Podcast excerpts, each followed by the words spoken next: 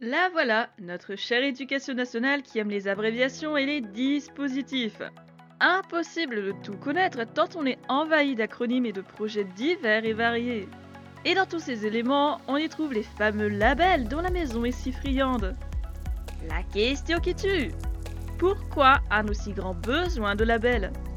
Bienvenue sur Capsule Éducation, le podcast de l'AED décalé.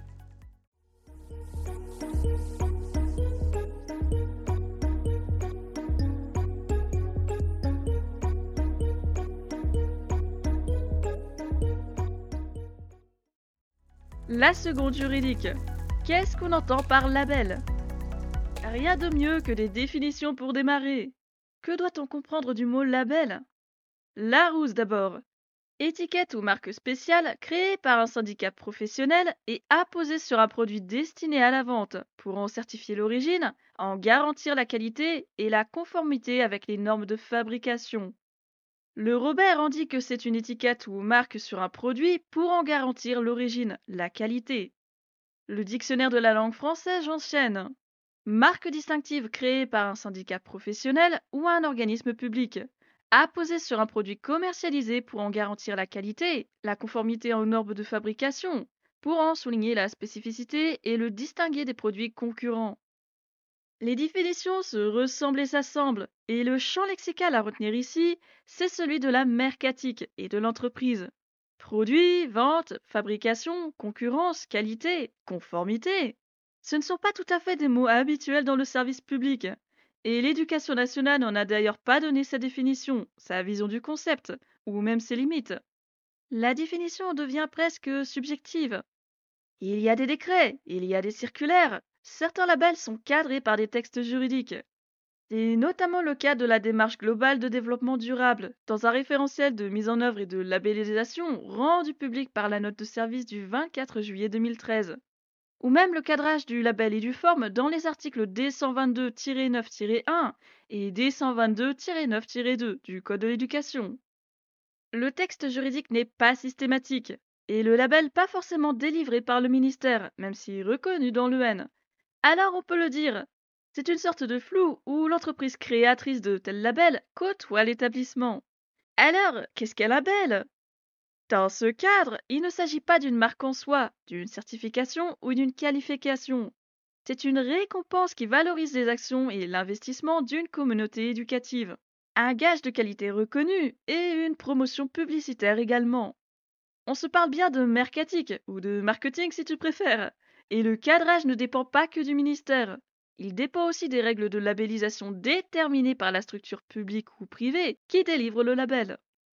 Pour obtenir un label, c'est toute une démarche qu'il faut entreprendre, avec des dossiers à mettre à jour et à rendre dans des délais, et un dynamisme à prouver pour espérer être labellisé. En somme, le label ne fait pas tout. Il n'est que l'accomplissement d'un projet porté sur long terme, un projet évalué en s'appuyant sur des éléments précis. Et avant de faire l'inventaire, deux, trois petites distinctions pour éviter les pièges. Officiellement, l'éducation prioritaire CEREP et CEREP+, ne sont pas considérés comme des labels, plutôt comme des dispositifs. Toutefois, la pratique dit autre chose et on se lasse à penser qu'il s'agit d'un label comme d'un autre. Quant aux contrats locaux d'accompagnement, ceux-là même qui sont voués à supplanter l'éducation prioritaire, même chose, pas de label. On reste bien sur du dispositif pour allouer des moyens en plus, sans viser ni récompense ni valorisation. Les cordées de la réussite ne sont pas non plus un label, même si l'Agence nationale de la cohésion des territoires les décrit comme tels sur son site. Et comme il n'est pas fait mention de labellisation par les cordées elles-mêmes, c'est le terme dispositif qui part gagnant, avec là aussi une politique d'accompagnement avec budget, mais sans objectif de récompense ou de mise en avant pour autant. Pas complètement en tout cas. L'éducation nationale et les labels. Longue histoire d'amour. On y entre enfin, le monde ô combien tortueux et mystérieux des labels de la maison. Avec une petite précision. Cet épisode ne décortiquera pas chaque label, il se contentera de les présenter brièvement. Disons que c'est une introduction avant de lancer une série focalisée sur les labels, avec un format mini-épisode pour varier un peu. Projet en cours, comme on dit. Sur ce, l'entrée se compose de labels réservés à la promotion des internats. L'internat du XXIe siècle, qu'on avait déjà abordé dans l'épisode 7 de cette saison avec l'internat en sujet principal. Dans la lignée de la relance de l'internat censé revitaliser et moderniser tout ça, le label amorcé en 2019 va plus loin que la solution d'hébergement. Il prévoit un projet pédagogique adapté aux besoins de tous, mêlant études et activités culturelles et sportives. Et c'est là que ça devient intéressant. Le label a ses propres sous-labels. Les résidences à thème d'abord, consacrées aux collèges de zones rurales ou de montagne, avec les sept thèmes que voici. Artistique, sportif, numérique, ouverture internationale, environnement et biodiversité, sciences et métiers.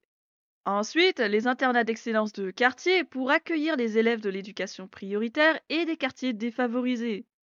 Enfin, les internats de campus pro, accessibles aux élèves qui préparent CAP, Bac Pro et BTS, dans l'idée d'allier là aussi études et événements sportifs et culturels de façon équilibrée. Label Internat d'excellence un autre fameux que l'on doit au programme Internat de la réussite pour tous, initié en 2008 à peu près. Pas si différent que ça de l'internat d'excellence de quartier, et tour à tour nommé internat d'excellence ou internat de la réussite. C'est selon. Les conditions de travail et de vie doivent permettre à l'interne de s'épanouir par des activités variées, de réussir dans le scolaire et de préparer son avenir dans un environnement optimal, avec pour ça un accompagnement personnalisé plus important. Petite variante qu'on peut entendre ici et là, l'internat d'excellence sportive. Dans le coin des labels réservés à la promotion de l'ouverture culturelle et internationale, on a le label 100% éducation artistique et culturelle, lancé par les ministères de l'Éducation nationale et de la Culture. Tout récent puisqu'il date de 2021 et ne visant pas à labelliser un établissement.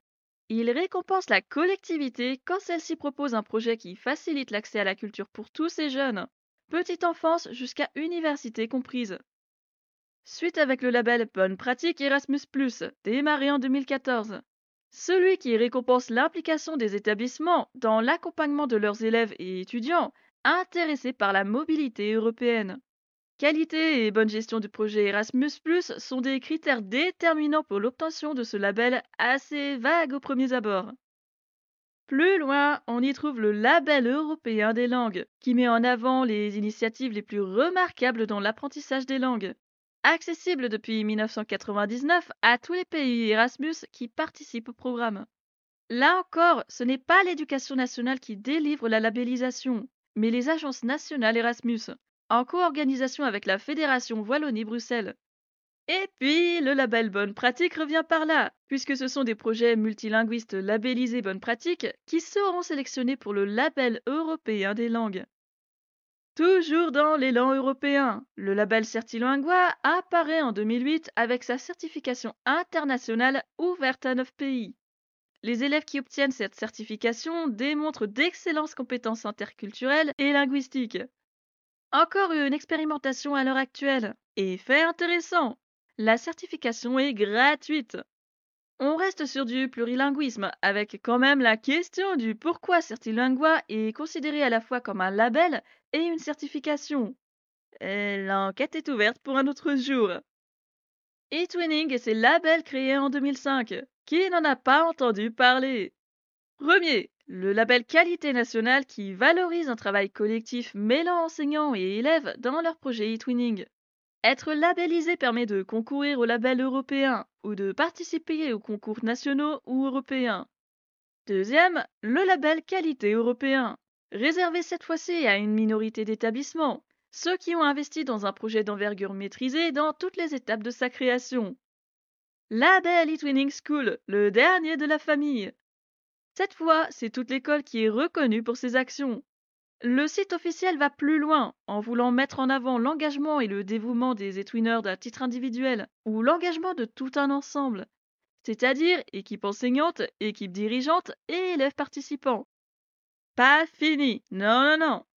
Le label École ambassadrice du Parlement européen souhaite donner l'opportunité aux élèves de devenir ambassadeurs juniors pour leur permettre d'approfondir leur connaissance du système européen et de mieux connaître leurs droits de citoyens européens également.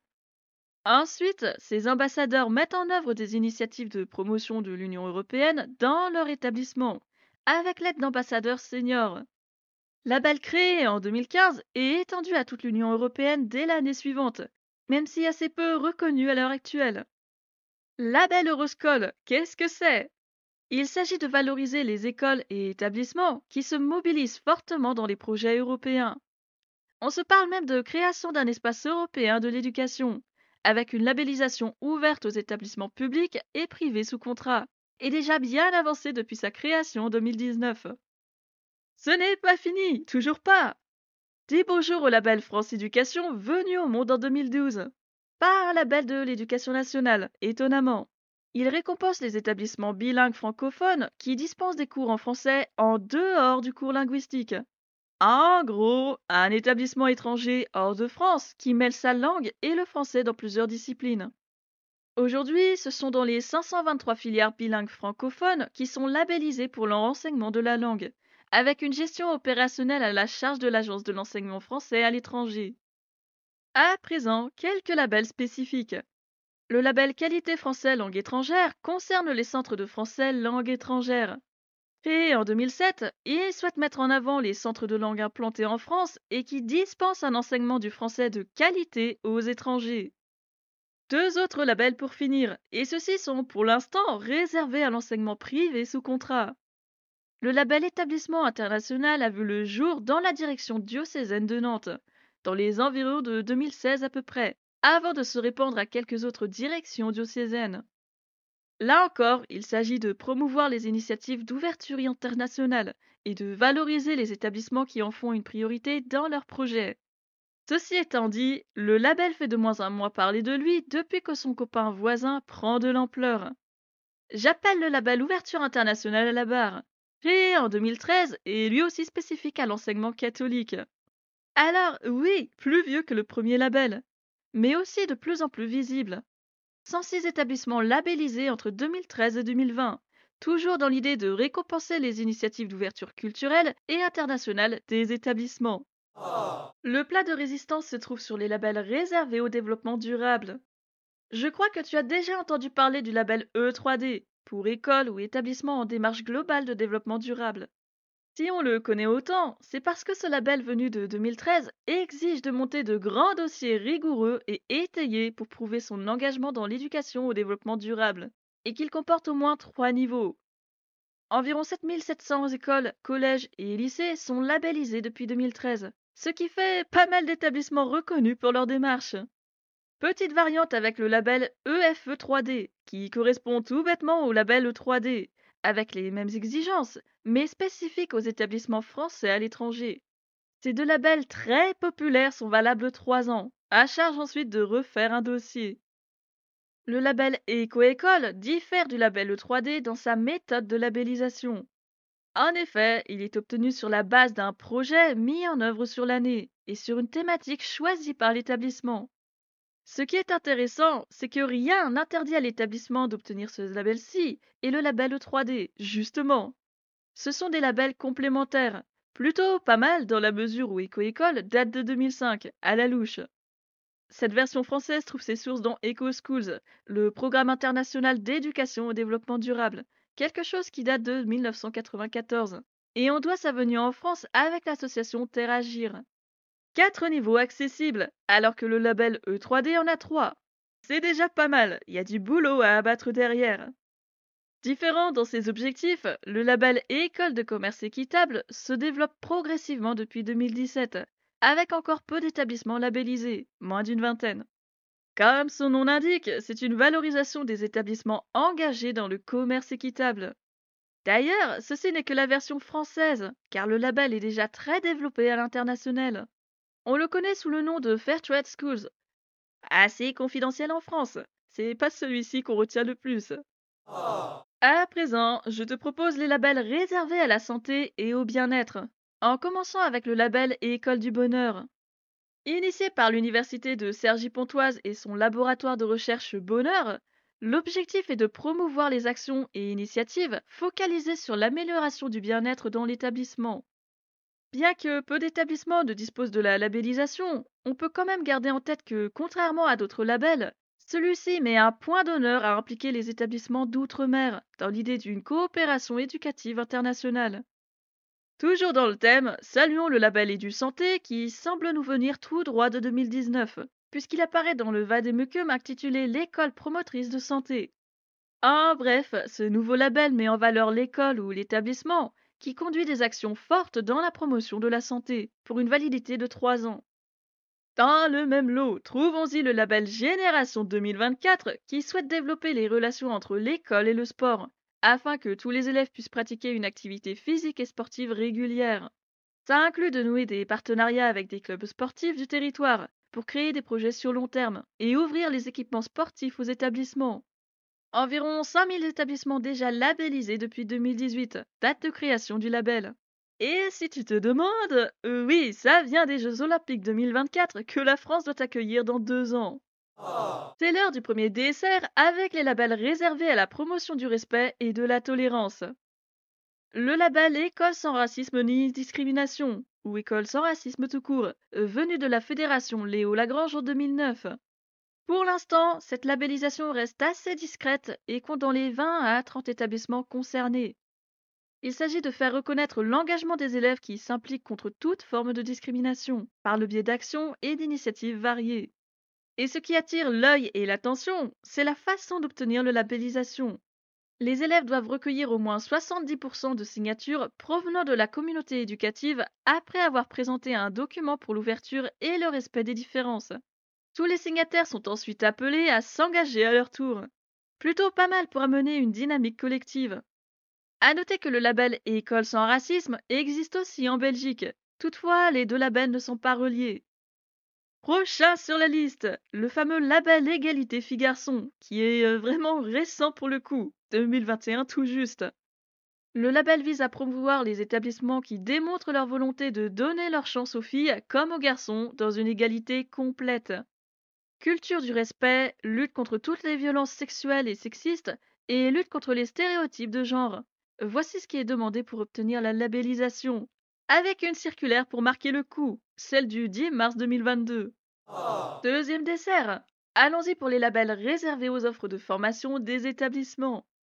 Le plus évident, puisque c'est aussi le plus vieux, 2001 de mémoire, c'est le label Lycée des métiers. Délivré par le recteur d'académie pour une durée de 5 ans, avec la particularité de n'être accessible qu'aux lycées professionnels et polyvalents, si ceux-ci ont respecté un cahier des charges précis. Le label permet de mettre en valeur toute l'offre de formation professionnelle et, plus généralement, de mettre en valeur le lycée professionnel quand celui-ci a tendance à souffrir de regards jugeurs. Plus loin et pas trop éloigné, il y a le label Campus des métiers et des qualifications d'excellence. Non barbare? Mais non Campus s'entend comme un regroupement d'établissements du secondaire, du supérieur et de formation initiale continue, les Greta ou les CFA par exemple. Différence avec le lycée des métiers? Déjà, c'est un décret de 2014 qui l'a officialisé. Il y a plus d'une structure sur le site, et le campus rassemble ses formations autour d'un secteur d'activité particulier, avec en plus partenariat des entreprises et des collectivités. Un petit dernier sur les offres de formation le label d'excellence Cité éducative qu'on voit fleurir depuis 2019. 200 cités éducatives labellisées et d'autres en attente de l'être. Mais quels objectifs? Qu'est-ce qui est à valoriser? L'objectif d'abord, resserrer la prise en charge éducative des élèves et surtout des jeunes, de la maternelle jusqu'aux études supérieures, voire dans le marché du travail. Ici, ce n'est pas juste le cadre scolaire qui est sollicité, c'est tout ce qui entoure l'école, pour une prise en charge totale. Et la valorisation Le label s'obtient quand toute une communauté éducative et ses partenaires se lancent dans une dynamique collective pour soutenir les jeunes à travers des projets maîtrisés et pas simplement tournés vers la classe. La digestion du dessert se termine sur le label Eduform d'abord. Labellisation accessible au CFA, Greta et autres structures publiques et privées de formation professionnelle, en partenariat avec l'éducation nationale. Tout simplement, ce label valable sur trois ans propose de valoriser les structures qui démontrent une qualité de formation professionnelle et de prestations irréprochables, sur des critères précis, évidemment. Toute structure labellisée et du forme obtient automatiquement la certification Calliope dans la foulée. Ensuite, le label École numérique 2020 qu'on ne sait pas trop où mettre. Pas dans le développement durable, puisqu'on se parle de numérique. Mais alors où? Ici, ça sera très bien. Pour l'instant, ce label est plus un appel à projet qu'autre chose, mais ce sont déjà 3433 écoles sélectionnées en 2020. La mise en avant concerne les établissements qui s'immergeront complètement dans le numérique à l'école, avec la possibilité de bénéficier d'équipements en plus, notamment. Prudence, c'est encore différent du label numérique responsable, qui ne concerne pas que les établissements scolaires, puisqu'il vise davantage les entreprises. Peu d'établissements scolaires sont labellisés, et les objectifs ne sont pas les mêmes.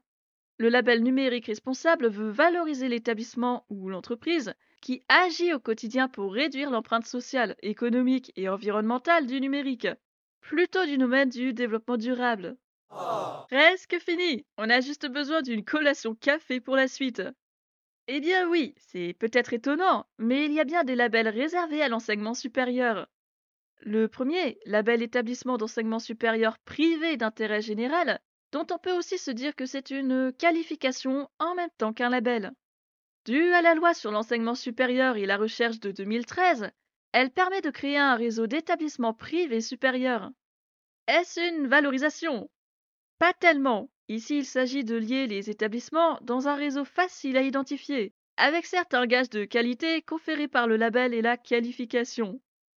Dernier label ouvert à tous, sans distinction du public ou du privé. Le label Bienvenue en France récompense les établissements avec un bon dispositif d'accueil d'étudiants étrangers internationaux, sur une validité de 4 ans. 138 établissements se partagent les labellisations depuis 2019. On avait dit que c'était fini, mais ça vaut le coup de citer vite fait quelques labels académiques, tels que le label Étoile de l'Académie de Montpellier. Étoile pour excellence, talent, ouverture internationale par les langues étrangères, délivré à un établissement qui œuvre pour l'apprentissage des langues, l'ouverture et la promotion de la mobilité internationale. Le label Projet innovant de l'Académie de Lyon récompense quant à lui les établissements qui ont adapté et modifié leurs pratiques pédagogiques au service des élèves. Citons encore le label Calicé, signé Académie de Rennes, et spécifique aux lycées professionnels et technologiques, dans l'idée d'améliorer l'organisation des ateliers et des locaux. Trop de labels tue le label, ou comment l'inflation du label décrédibilise toute une démarche? J'aurais une question avant. Pourquoi des labels? Qu'apporte-t-il aux écoles et établissements? Qu'apporte-t-il à l'éducation nationale? On pense tout de suite à l'aspect mercatique, puisque le label s'intègre à la publicité, donc à la communication. Mais qui est visé? Les familles et les élèves, peut-être L'établissement ou l'école labellisée tient à montrer son label et tous les efforts effectués pour l'obtenir. Ce petit plus reconnu comme un gage de qualité figure en bonne place sur le site ou le blog, est parfois présenté dans les médias tels les journaux, la radio ou les émissions, ou encore sur les réseaux sociaux des établissements. Bref, le label comme vitrine, c'est la bonne expression. Encore plus lors des événements qui accueillent du public, ici futurs élèves potentiels et leurs familles. Les portes ouvertes, fabuleux exemple où chaque label est susceptible d'être exposé sur un stand à lui tout seul, avec diaporama et livret explicatif, ou tout autre support de communication qui saura rester en tête. Parce que derrière le label, il y a toute une démarche, avec des actions mises en œuvre par élèves et personnel. Des photos et des concertations à partager aux visiteurs pour leur faire comprendre que l'établissement est dynamique et sait impliquer ses élèves, leur proposer du contenu qui ne s'arrête pas qu'au cours en classe. Vraiment, le label a tout intérêt à être présenté aux prochaines recrues. Parce qu'au-delà de la communication, il y a le phénomène concurrence. Et qui dit concurrence dit stratégie de communication pour retenir l'attention. De la possibilité pour un établissement de se démarquer d'une façon ou d'une autre. Et si ce n'est pas par les offres de formation et d'options, peut-être qu'un label mûrement travaillé et étoffé fera une différence. Certes, concurrence est un mot associé à l'entreprise, structure privée qui cherche le profit et le client pour se pérenniser et continuer à tourner. Concurrence de quoi alors quand on est dans un service public d'éducation? Un premier élément qui devrait répondre à la question. Massification scolaire des années 1950. Ça remonte à loin, pourtant les bouleversements viennent en partie de là, avec en première ligne le nombre d'établissements du secondaire qui a considérablement augmenté, suivi par le nombre d'écoles maternelles et élémentaires, bien qu'aujourd'hui ce soit la norme inverse qui semble prendre le pas. Ces multiplications de structures scolaires sont dues aux explosions d'effectifs d'élèves, avec le besoin que ça implique, à savoir augmenter les capacités d'accueil pour scolariser tout le monde. Exemple en chiffres. Près de 900 000 élèves du secondaire recensés en 1954-1955 et quasiment 4 millions d'élèves dans le primaire de l'enseignement public sur la même année. 2020-2021 dit autre chose. Presque 6 millions d'élèves du secondaire et 6 millions d'élèves du premier degré, public et privé tous les deux. Dans le premier degré et le collège, la concurrence paraît moins importante avec la mesure d'école ou de collège de secteur. Cette politique permet un peu de réguler une partie du problème. Les lycées n'ont pas de politique comparable. Depuis la réforme de 2018, chaque lycée peut moduler ses spécialités et ses options. À partir de là, si injuste et inégalitaire soit-elle, la concurrence devient un élément central dans le fonctionnement des établissements. Pour ne pas fermer, il faut attirer. Pour attirer, il faut des spécialités précises, recherchées et rares, qui plaisent. Pour attirer, il faut se démarquer du voisin par tous les moyens, offre de formation comme offre de cadre de vie, et comme label aussi. C'est ainsi que les labels se multiplient en même temps que la concurrence entre établissements. D'une part parce que l'offre suit la demande, donc les établissements s'enracinent pour accueillir tout le monde, et le reste tient sur les réformes qui accentuent la compétition entre établissements. Ne pas proposer quelque chose considéré comme euh, remarquable peut contribuer à y donner une mauvaise réputation, et à terme à perdre des effectifs. Perdre des élèves signifie perdre des heures, et en toute fin, perdre des postes ou même fermer l'établissement définitivement. Communication et concurrence, je dirais aussi innovation. Un établissement gagne toujours plus d'intérêt auprès de potentiels recrues quand il manifeste un élément que d'autres n'ont pas, quelque chose de novateur et d'avant-garde, quelque chose qui ne se focalise pas que sur le cours classique ou le bâtiment morne des années 50. Et on aime ça, l'innovation dans l'éducation nationale. En particulier, on aime à encourager la mouvance de la pédagogie de projet face à l'école des connaissances. Les années et le passage des élèves ont permis de constater que l'école classique perd son attrait et sa capacité à maintenir l'élève dans son travail, dans son rôle. Attention, ici ce n'est pas l'école qui est mise en cause, pas juste elle, car l'attention et le sens du travail personnel et de l'effort viennent aussi du cadre familial et hors scolaire, de l'élève lui-même. Et comme l'heure actuelle est plutôt à l'immédiat et au divertissement, l'école ne correspond plus aux attentes et aux envies de l'élève. Pas une généralité, hein, dans un sens comme dans l'autre, évidemment. N'en reste pas moins que motiver les élèves s'avère de plus en plus difficile, d'où l'usage de la pédagogie de projet. Quel meilleur moyen pour amener l'élève à être actif que lui proposer des actions et des projets qu'il sera susceptible d'aimer, assez pour participer. Quoi de mieux pour ça que de lancer la démarche d'un label qui demande de l'énergie et de l'implication de tous? Le label suit la mouvance innovante et permet en même temps de projeter l'élève comme acteur de sa scolarité, ou d'une partie en tout cas. Pourquoi un label? Bah, il y a une démarche au départ, beaucoup d'efforts, de paperasse, de réunions d'équipe et d'actions à mettre en œuvre. Mais qu'est-ce qu'il y a à la fin surtout? Outre la satisfaction d'avoir achevé un projet et de bénéficier d'une certaine publicité via le label, il y a les subventions et les financements qui vont avec pour encourager à poursuivre les actions en lien avec le label. Là où le budget du ministère n'y suffit pas toujours pour permettre à chacun de travailler dans des conditions décentes et agréables si possible, un budget de 56 milliards d'euros sur l'année 2021, je le rappelle, il faut bien trouver d'autres moyens pour faire tenir l'établissement. Les financements éventuels transmis avec le label jouent ce rôle en donnant accès à des ressources qui n'auraient pas été permises sans la labellisation. Je ne parle pas de dérouter des subventions à des fins illégales et personnelles. Je parle bien d'utiliser le nouveau budget pour l'injecter dans les actions, pour permettre aux élèves et au personnel d'aller plus loin dans leur démarche. Sauf que là, ils n'auront pas à utiliser le budget propre de l'établissement pour les dépenser là-dessus, puisqu'un budget tout fait y est dédié.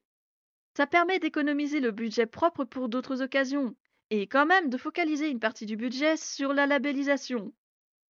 Maintenant qu'on a une idée plus précise du nombre de labels et du pourquoi du comment ils prennent autant de place dans l'éducation nationale, la question qui tue, encore une fois, quelles sont les conséquences directes d'une telle inflation? Le premier élément se rapporte à cette éternelle concurrence.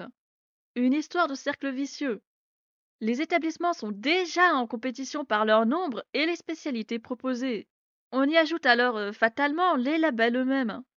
C'est la course à qui aura le plus de labels, peut-être même à qui aura les meilleurs labels, les plus populaires. Je pense en particulier au label E3D, symbole de la lutte contre le réchauffement climatique, considéré comme un trophée à arborer pour montrer à quel point l'on s'engage, et en même temps banal tant les labellisations s'enchaînent, jusqu'à certainement euh, prochainement devenir une norme dans la maison des labels. On en revient à notre histoire.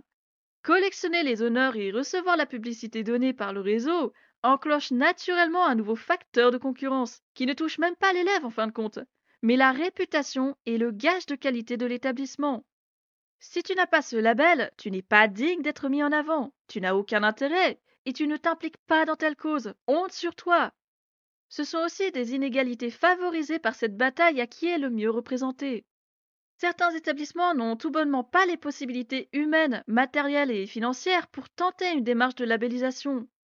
Pas juste une question de moyens, peut-être aussi une question de culture d'établissement, d'entente dans la communauté éducative. Bref, concurrence et inégalité qui n'ont pas grand-chose de national. Et pourtant, on est dans le ministère de l'Éducation nationale. C'est pas fini.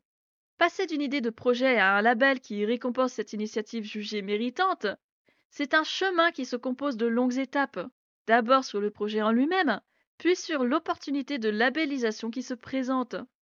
Autant certains labels sont attribués, disons, euh, automatiquement, sans avoir à faire une démarche spécifique parce que l'objectif de départ ne concernait qu'une action et pas un label, autant d'autres labels nécessitent de créer un dossier de toutes parts, avec action et réunion, et pression. Car quand la démarche ne vise pas de label, on peut prendre le temps de s'impliquer sans forcément s'imposer un calendrier précis, une échéance, en ne regardant que le projet et pas la récompense ultime, ici valorisée par le label. En revanche, quand l'établissement fait la démarche de labellisation et vise vraiment un label, c'est toute une procédure qui doit suivre, de la paperasse longue comme une frite, sans compter la date butoir de rendu et même la validité du label.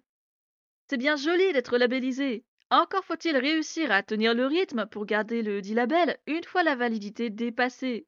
Tout ceci s'accompagne de pression. La hiérarchie qui souhaite ne pas perdre la publicité et le réseau, les personnels qui veulent garder les subventions éventuelles, les parents qui s'interrogent sur une éventuelle baisse d'implication du projet. Voilà des pressions pour tenir la distance, à la fois vis-à-vis -vis de la concurrence entre établissements et aussi des exigences hiérarchiques. Pas forcément celles du chef d'établissement d'ailleurs, les académies et les rectorats aiment à faire la promotion de leurs innovations et des établissements qui sortent du lot. Sauf que ça prend du temps, demande de l'engagement pour chacun, et le suivi qu'une telle démarche nécessite doit être rigoureux. Cerise sur la crêpe C'est un travail en plus des autres missions, pas toujours rémunéré. Les conséquences suivent. Un label n'est pas qu'un gage de qualité qui reconnaît un savoir-faire ou une implication. C'est aussi un élément censé donner des indications pour s'améliorer. Cet aspect d'amélioration amène avec lui la délicate notion d'évaluation et de résultat. Parce que sans l'un ou l'autre, comment ajuster? Comment s'améliorer Et c'est là que ça coince. Évaluer prend autant de temps que monter un dossier. Évaluer se fait sur des critères précis et pas en une seule journée. Se parle-t-on d'évaluer sur une ou plusieurs années? Bah, Un peu, un peu des deux.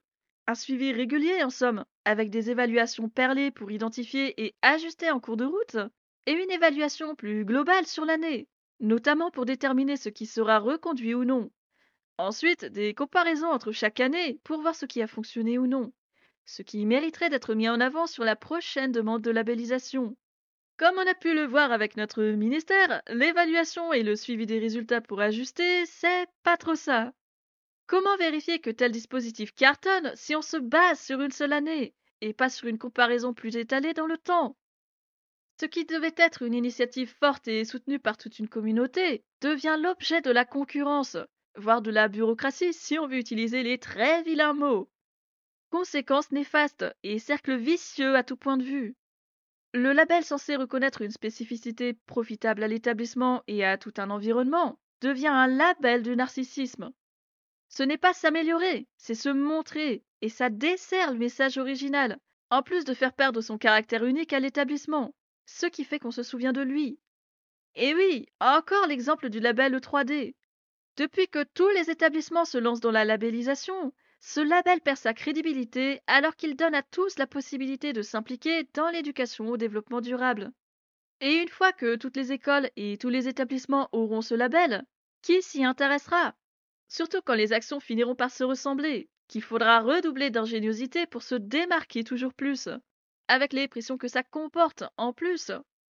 Voilà comment un label finit par perdre sa pertinence et son intérêt, jusqu'à en devenir creux, vide, parce que ce n'est pas le label lui-même qui est à valoriser, c'est la démarche de l'établissement, ce qui l'a conduit à être récompensé par un label.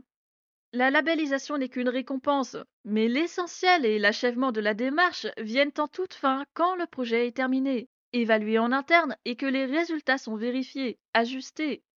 Y a-t-il toujours besoin d'un label ou d'une étiquette? Pour savoir si l'on a bien travaillé Telle est la question. Quelle valeur donne-t-on au label, qu'il s'agisse de la hiérarchie académique, de la hiérarchie de terrain, des personnels, et aussi des élèves et des familles? Est-ce que c'est le label qui va déterminer la décision de la famille? Rien n'est moins sûr, car si la qualité de vie peut s'améliorer avec le label, ce bout de papier et de publicité ne fait cependant pas tout, et les familles en ont conscience. Dernier élément, est-ce que le label est nécessaire pour prendre part à une cause qui tient à cœur? Est-il réellement indispensable de se voir délivrer le label 3D pour prouver que l'établissement ou l'école s'engage dans le développement durable? Les labels sont ce qu'on veut en faire d'eux, avec la valeur subjective que chacun leur donne. Ne pas être labellisé ne signifie pas que le projet est mauvais, inintéressant ou indigne d'être mis en avant, d'exister. Seulement, le label suit la mouvance et les thèmes de la société, développement durable, égalité filles-garçons, ouverture internationale, excellence éducative. Il s'agit avant tout de communication et d'un choix subjectif qui fait que tel label sera plus populaire, juste pour le sujet qu'il souhaite mettre en avant. Que tel sujet apparaisse dans plusieurs labels n'invite néanmoins pas à penser qu'il est plus légitime ou valide qu'un autre sujet non valorisé par un label. L'hôtesse t'en parle encore et encore. T'as besoin dérangeant de rentrer dans des cases.